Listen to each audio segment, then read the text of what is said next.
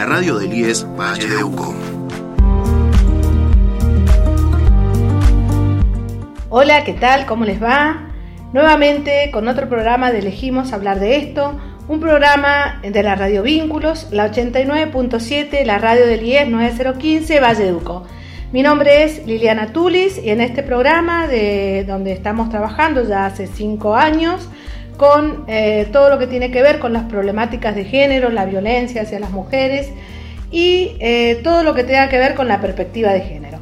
Bueno, eh, en este programa estoy acompañada, estamos cada una en su casa, respetando el aislamiento, con mi compañera del equipo de investigación también del, IES, de la sede, que es eh, Lucila Portela. Ella es socióloga, trabaja en el equipo de investigación y además también es docente de la carrera de eh, agronómica. Eh, ¿Qué tal, Lucila? ¿Cómo estás? Hola Lili, hola a todos, muy buenas tardes. bueno, hoy les vamos a contar un poco algunas ideas sobre cómo planificar con perspectiva de género. Claro, eh, gracias Lu. Lo que vamos a hacer es, eh, digamos, transmitir una cuestión que ya hicimos hace unas dos semanas atrás en un taller que hicimos, que dimos por Zoom, eh, a distintos profesores y personal del área social del IES, a quien convocamos a través de una reunión por Zoom para eh, compartir una parte de nuestro proyecto de investigación que tiene que ver con eh, transversalizar la perspectiva de género en la institución. Uno de estos puntos es poder eh, compartir y transmitir algunas recomendaciones para planificar con perspectiva de género. Así que bueno, le vamos a transmitir a ustedes eh, algunos conocimientos, algunos, algunos tips, algunas, algunas maneras, alguna forma para que los y las docentes puedan pensar una planificación y un trabajo en el aula que tenga perspectiva de género. Cuando hablamos de perspectiva de género en la ocasión, eh, básicamente nos referimos a que nadie por una cuestión de género se quede afuera o tenga diferente acceso a la educación por, una, por su condición de género. Por lo tanto, en esto es fundamental que los docentes y las docentes podamos transmitir en el aula conocimientos que incorporen a las mujeres a las disidencias, eh, cuando hablamos, en cuanto nos referimos, incluso eh, en el currículo, en la planificación. Por eso, bueno, em, a ver, Lu, contanos un poco cuáles son un poco estas, estas tendencias que tenemos o que están en la planificación eh, sin perspectiva, digamos. ¿Cuáles serían las, cuestiones que, eh, por ejemplo, el androcentrismo, qué significa? Bueno, em, cuando nos metemos con perspectiva de género, lo que tenemos que trabajar es en repensar nuestras prácticas, nuestro, nuestro lenguaje, nuestra forma de comunicarnos, los contenidos que elegimos, con la idea de eh, hacer más eh, equitativo y visibilizar el rol de la mujer, tanto, digamos, eh, incorporándola como nuestra interlocutora, digamos que el alumnado se siente incluido, todo el alumnado, las mujeres y las disidencias, y también en cuanto a los contenidos. en general, eh, es, importante repensar nuestras prácticas y los contenidos porque muchas veces eh, están invisibilizados los sesgos sexistas, o sea, aquellas cosas que no nos permiten eh, generar equidad. Por ejemplo, el androcentrismo es una forma de entender el mundo en términos masculinos, o sea, centrarnos en los varones como si fuesen el universo y las experiencias como si fuesen generalizables para todos. Un ejemplo de esto es cuando en un texto eh, de historia, por ejemplo, eh, se nos dicen que eh, algunos pueblos primitivos se trasladaban junto con sus animales, sus enseres y sus esposas.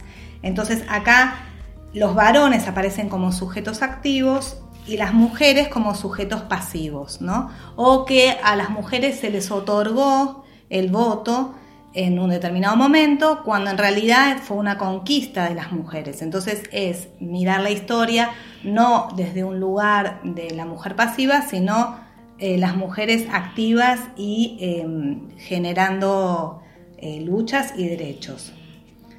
Otra de los sesgos que suele darse es la sobregeneralización, o sea, cuando determinados em, conocimientos generados en referencia a un sexo se generaliza a toda la población, ¿no? Como decir, bueno, el deporte favorito del pueblo argentino es el fútbol y tal vez no sea el deporte favorito de eh, todo el pueblo. Por ahí se está sobregeneralizando una información generada eh, desde, desde, los varones.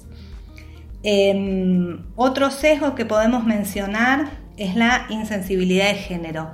Muchas veces los estudios, las investigaciones se centran en los hombres, por ejemplo, las investigaciones en relación a temas de salud, eh, por ejemplo, enfermedades cardiovasculares, y eh, si bien es una de las principales causas de muerte en las mujeres, eh, como las, investigaciones han estado centradas en los hombres, muchas veces las, eh, la enfermedad en las mujeres, las enfermedades cardiovasculares no son reconocidas, diagnosticadas o tratadas correctamente o en forma específica.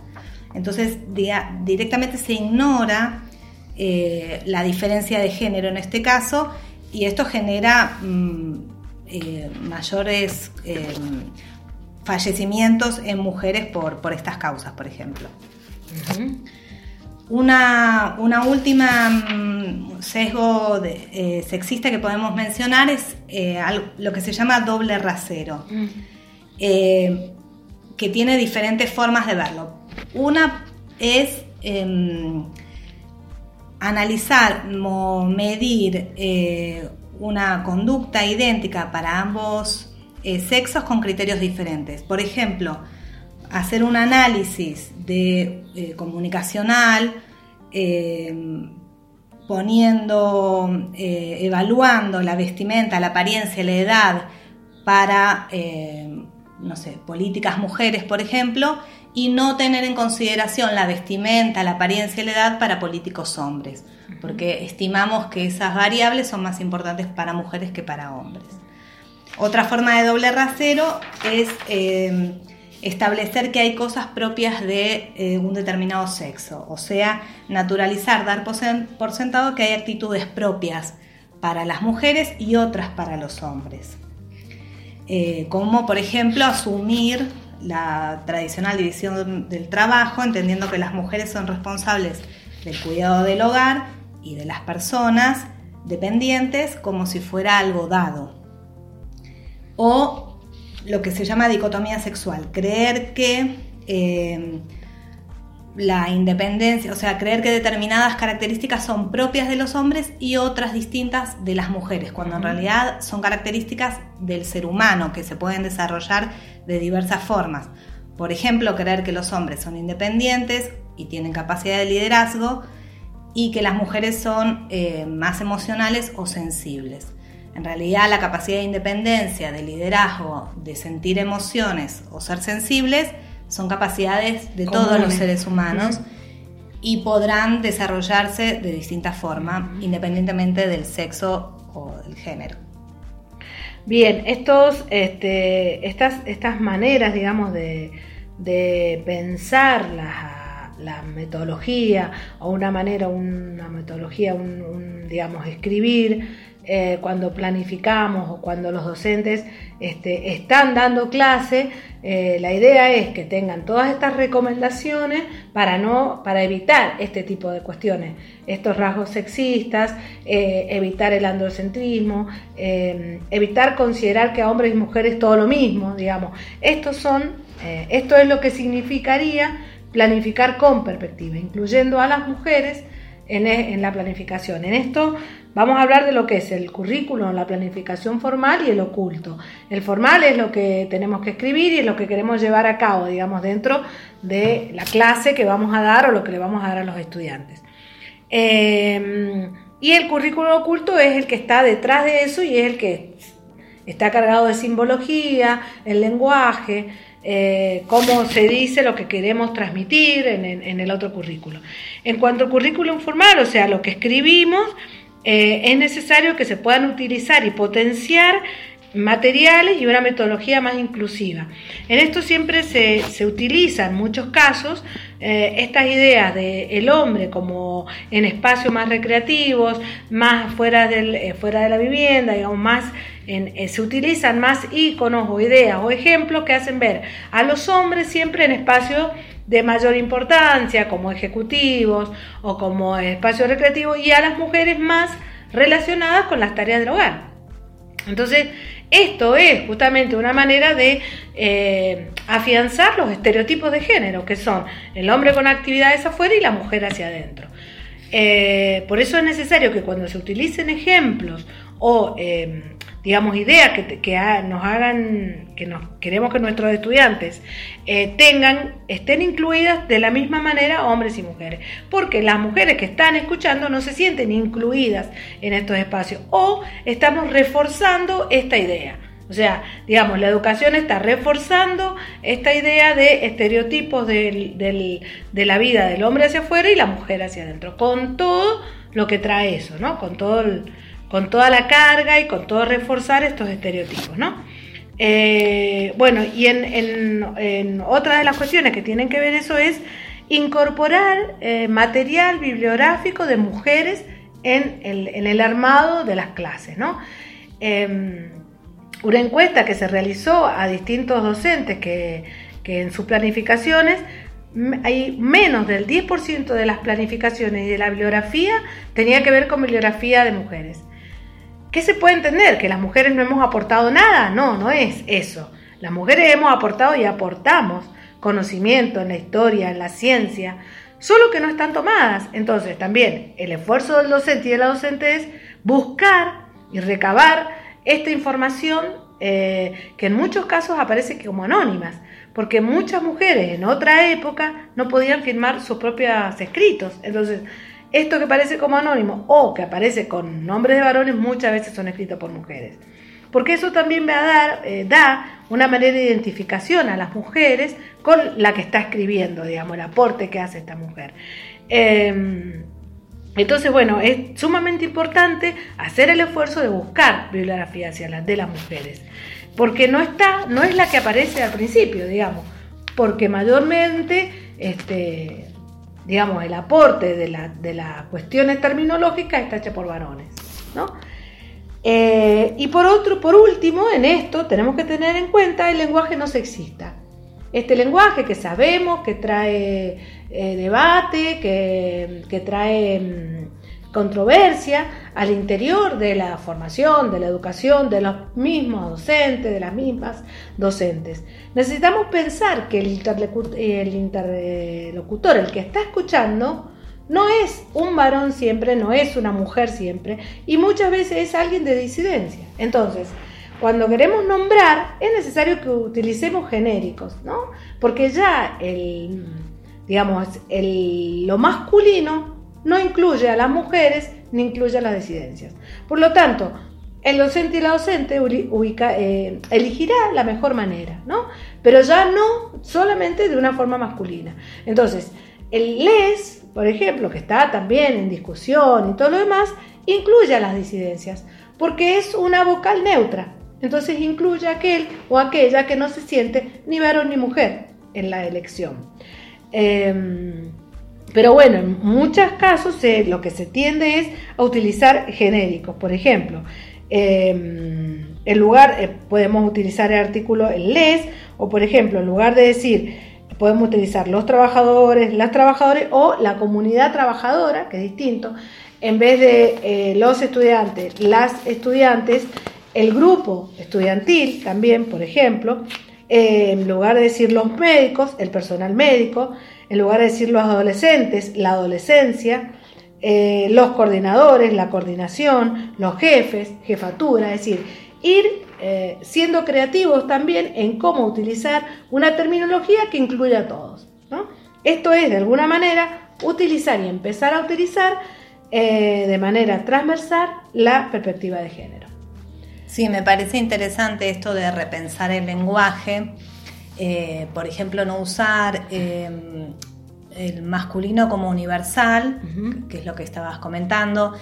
eh, cuando decimos eh, el hombre como un genérico, como la humanidad, debiéramos utilizar otros, otras palabras como la humanidad, las personas, los seres humanos.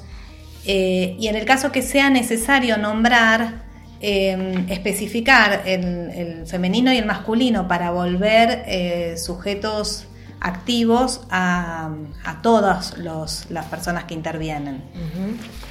Sí, y también este, esta es una transmisión del lenguaje, es una cuestión cultural y claramente los cambios sociales son los que generan cambios en otros aspectos. Entonces, eh, eh, es real que hoy eh, ya las mujeres no nos sentimos incluidas cuando se hablan de genéricos masculinos. Por lo tanto, el lenguaje crea sentido, eh, las palabras no son vacías.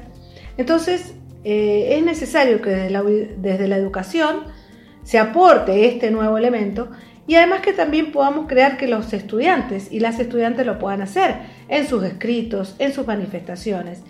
Y respetar esto, si no estamos de acuerdo, es necesario respetarlo, porque eh, es un, digamos, nuestros estudiantes están mucho más avanzados en muchos casos que los propios docentes en esto. Por lo tanto, respetar estos espacios y esta manera de expresarse es muy importante. También en la institución estamos avanzando en crear protocolos o que permitan a todos y a todas utilizar el lenguaje inclusivo que considere adecuado. Así que bueno. Em, bueno, Lili, te agradezco mucho la participación. Creo que sí, el lenguaje tiene que em, es una herramienta para comunicarnos y tiene que ser flexible en ese sentido. Todo el tiempo se están generando nuevas palabras para denominar nuevas cosas y entonces los nuevos fenómenos también eh, es lógico que, transformen la forma en que hablamos y el lenguaje y bueno, debemos ser permeables a eso, es parte de, transformarnos, de ir mejorando. Así que bueno, gracias por la participación. Bueno, gracias Lucila.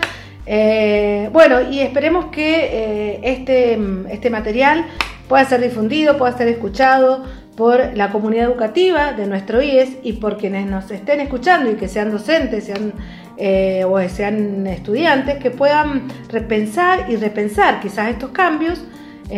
no sean de un momento para otro, pero son necesarios que se, van, se vayan dando. Así que bueno, bueno, muchas gracias, muchas gracias a todos por estar escuchando y eh, hasta nuestro próximo programa desde la Radio Vínculos, la 89.7, la radio del IES 9015 Valle Uco. Muchas gracias a Geraldine y a Darío por estar operando este programa. Hasta nuestro próximo encuentro.